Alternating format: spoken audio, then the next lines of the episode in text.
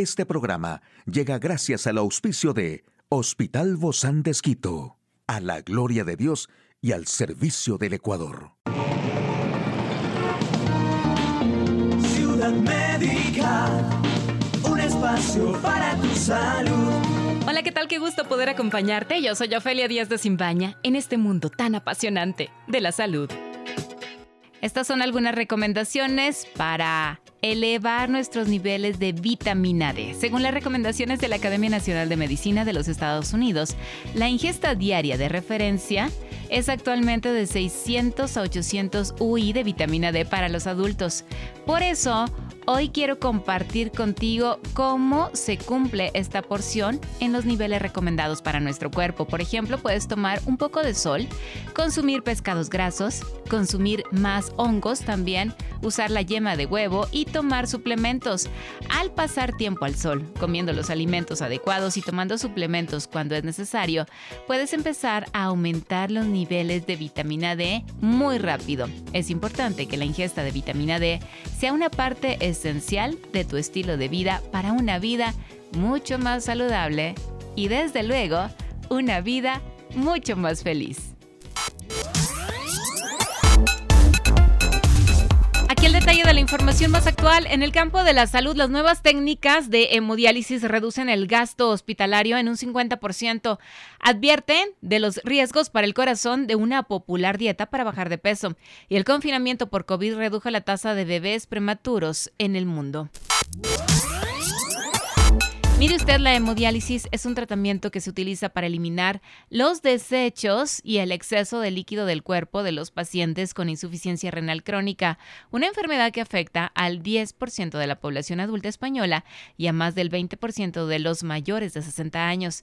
En los últimos años han surgido nuevas técnicas que consiguen una filtración similar al del riñón natural, la hemodiálisis extendida. Esta novedad terapéutica consigue reducir el gasto hospitalario en un 50% y la tasa de hospitalización en un 45% porque consigue eliminar aquellas moléculas que pueden dar lugar a inflamación, episodios cardiovasculares y otras enfermedades relacionadas con la diálisis. Se trata de una técnica que se puede realizar a domicilio o en unidades hospitalarias. Las razones por las que permite reducir costes y liberar recursos en los sistemas sanitarios son que evita la necesidad de un monitor específico, de preparar soluciones de reemplazo o incluso de disponer de conocimientos de enfermería específicos para su uso en comparación con los pacientes tratados con tratamientos convencionales. Bueno, un estudio muestra que la dieta cetogénica o keto se asocia con niveles más altos de colesterol LDL o colesterol malo y un mayor riesgo de enfermedad cardiovascular. La dieta cetogénica o keto, que implica consumir cantidades muy bajas de carbohidratos y altas cantidades de grasas, ha ido ganando popularidad. Sin embargo, un estudio presentado por la sesión científica ANAL del Colegio Estadounidense de Cardiología junto con el Congreso Mundial de Cardiología sugiere que una dieta similar a la ceto puede estar asociada con niveles más altos de colesterol malo en la sangre y un riesgo doblemente mayor de enfermedades cardiovasculares. Eventos como dolor torácico, es decir, la angina, arterias bloqueadas, que requieren colocación de stent, ataques cardíacos y accidentes cerebrovasculares. Los carbohidratos son la primera fuente de energía del organismo para la vida diaria. Las dietas bajas en carbohidratos y altas en grasas, como la dieta cetogénica, restringen el consumo de carbohidratos.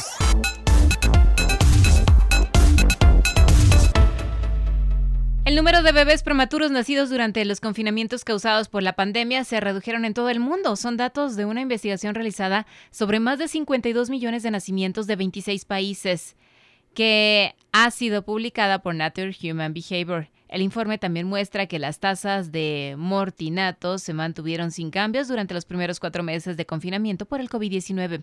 La investigación ha constatado una reducción general del 3 al 4% de los nacimientos prematuros, evitando casi 50.000 partos prematuros solo durante el primer mes de confinamiento. Pero la disminución de nacimientos prematuros se limitó solo a países de altos ingresos, incluida Australia. Cada año hay alrededor de 14,8 millones de nacimientos prematuros en todo el mundo lo que significa que incluso una reducción modesta podría tener un gran impacto en las tendencias mundiales de nacimientos. Pues yo siempre encantadísima de poder recibir en nuestros estudios a nuestros queridos amigos, amigas aquí del programa de Ciudad Médica y es el caso de la doctora Eugenia Donoso. Ella es médica internista del Hospital Bos Andes y siempre me agrada muchísimo tenerla aquí en nuestros estudios. Gracias, Doc, por, darse ese tiempito de venir y acompañarnos. Gracias, Ofelia, con un gusto inmenso y un cariño para todas las personas que escuchan y que les puede ser de utilidad, pues, los consejos que en tu programa de manera tan hermosa transmites. Muchas gracias, Doc. Se ha hablado mucho del consumo de la sal, de todos estos blancos, ¿no? Hablamos de la sal, de la harina y de azúcar, claro, el azúcar, ¿cómo se me va a olvidar, verdad? Pero específicamente hoy hablamos de esto del consumo de la sal. ¿Por qué es tan malo esto de consumir sal? La, hemos como casi satanizado, ¿no? bueno, eh, la verdad es que la sal es un elemento que es indispensable para el cuerpo humano. Pero lo curioso es que nosotros los seres humanos en realidad necesitamos una pequeña cantidad de sal para que nuestro organismo funcione. Pequeña hay estudios de, de, poblaciones en las que han resistido, han sobrevivido con, cantidades pequeñísimas de consumo de sal, y eso es porque el organismo eh, se adapta y evita que el organismo pierda sal de algunas maneras. Pero el punto es que nosotros necesitamos muy poca sal para vivir. Sobre todo la sal yodada, ¿no?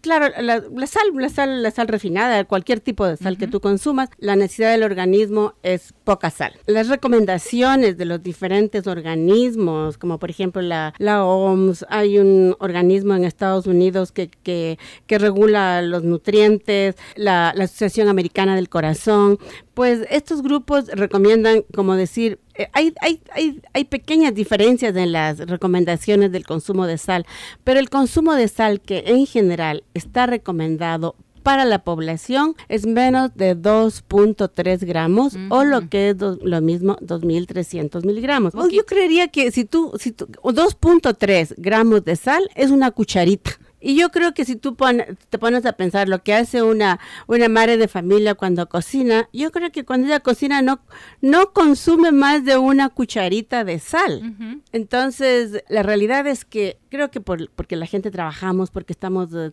en, actividad. extrema, las personas consumen muchísima más sal que en realidad se necesita. La gente consume hasta 4 o 6 gramos de sal. Y en realidad ese consumo de sal no es porque porque en realidad se cocina con ese montón de sal, sino que en general vamos y vamos y comemos en de otra manera. O sea, comemos comida procesada, comida rápida, eh, comida empacada. Y todas estas para conservar tienen exactamente en conservantes, porque necesitamos alimentarnos rápido, pero alimentarse rápido no es la forma más sana. Y casi siempre, Doc, regularmente cuando se pone el salero en la mesa, solo se coloca, se coloca ya la sal de manera automática, ¿no? Apenas llega el plato ni se prueba. Exactamente, ya estamos con el salero en la sin probar, ¿no es cierto? Entonces son hábitos que, que, que deberíamos que deberíamos cambiar, porque la sal sí tiene, sí tiene mm, sí nos produce problemas para nuestra salud, ¿no es cierto? Sí tiene efectos que no son buenos para nuestra salud.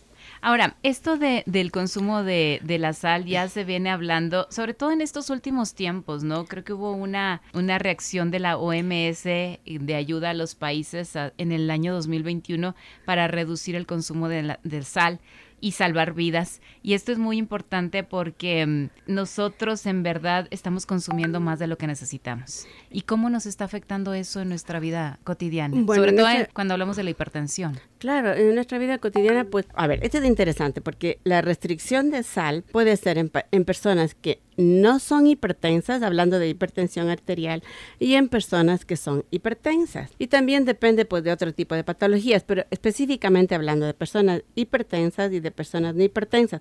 En las personas que son hipertensas, la sal tiene un, un, efecto deleterio muy importante porque te daña, te daña las arterias, en sí mismo te daña la estructura vascular de la arteria, ¿no es cierto? El endotelio, la musculatura, produce vasoconstricción, agranda el corazón.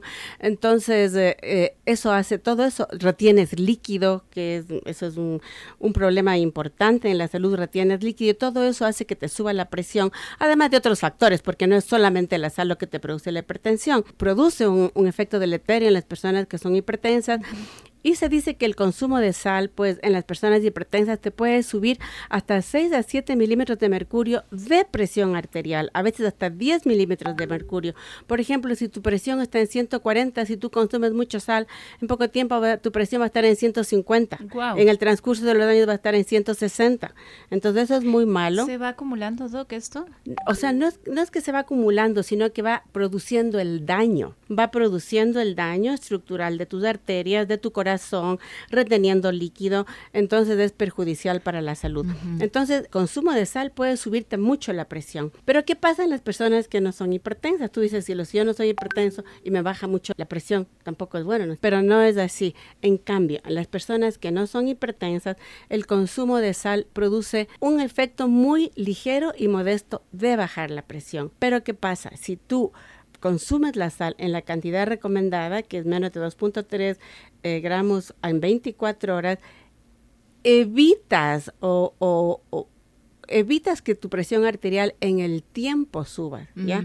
O evita que en el tiempo tú desarrolles otro tipo de enfermedades como la hipertensión. como la hipertensión mismo, o enfermedades cardiovasculares, o enfermedades renales, inclusive te puede producir cáncer de estómago. O sea, prevenimos enfermedades. O sea, te previene en el tiempo, ¿ya? No es que si no eres hipertenso te va a bajar un montón la presión, pero te va a prevenir. Tengo un dato que me llamó mucho la atención, que si se logra reducir el consumo de sal a nivel recomendado por la OMS, se podrían evitar hasta uno de cada cuatro ataques al corazón o accidentes cerebrovasculares. Exactamente, porque, porque, te reduce no solamente el, el, problema de la hipertensión arterial, sino de infartos cerebrales, infartos del corazón y como digo, otros otros problemas. Fíjate, como nos interesa mucho a las mujeres, por ejemplo, te produce, si consumes mucha sal, te produce osteoporosis, ¿ya?